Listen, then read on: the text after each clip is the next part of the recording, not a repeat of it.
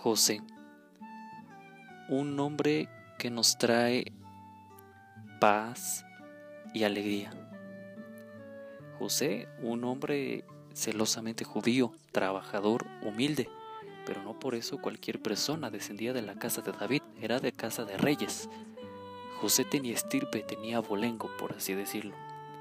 Un hombre de no más de 40 años que para su tiempo, para el pueblo de Israel eso ya significaba haber llegado a la ancianidad, comparado con su esposa María que tendría unos 15 años cuando se casaron.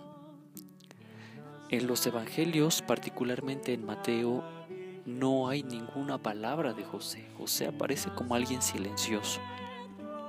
Aprendamos de él esa virtud, a guardar silencio y a ser discretos, pero sobre todo a caracterizarnos por el amor entrañable a Jesús y a su Madre Santísima María. San José, ruega por nosotros.